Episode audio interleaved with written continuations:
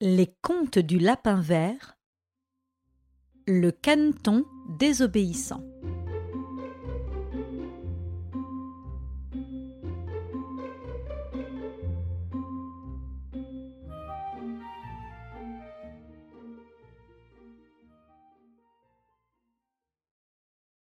Mes enfants, dit la canne à ses quatre canetons, ne vous éloignez pas, parce que les chemins sont pleins d'embûches.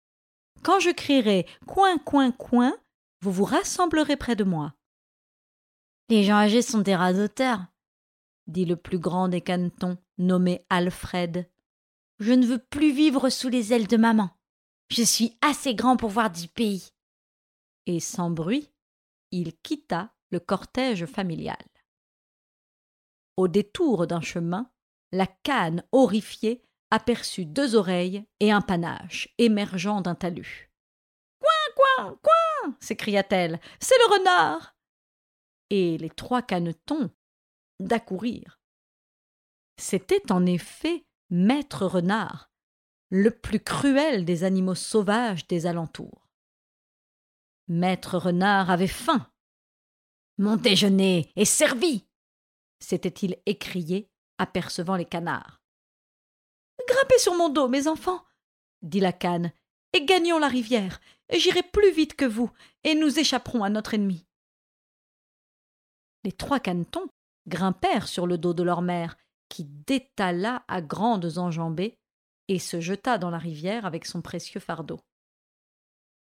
Pendant ce temps, Alfred avide de liberté, poursuivait sa promenade.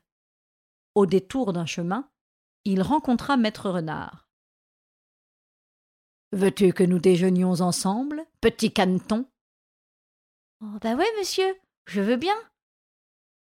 Entre dans la salle à manger, dit le renard en ouvrant une gueule large comme un four.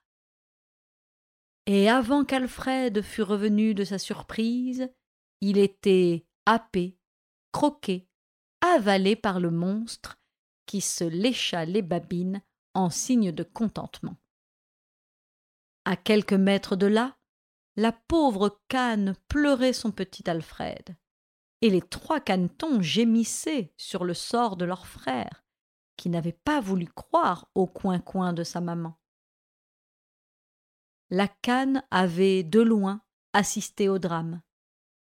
Après son repas, le monstre s'était endormi au pied d'un arbre. La pauvre maman cueillit des fleurs dans la prairie et alla les déposer sans bruit sur le ventre de maître renard, qui servait de tombe au reste de son petit Alfred. Mes enfants, vous avez vu où pouvait conduire la désobéissance.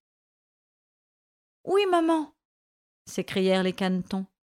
Nous accourrons toujours vers toi quand tu feras coin, coin, coin.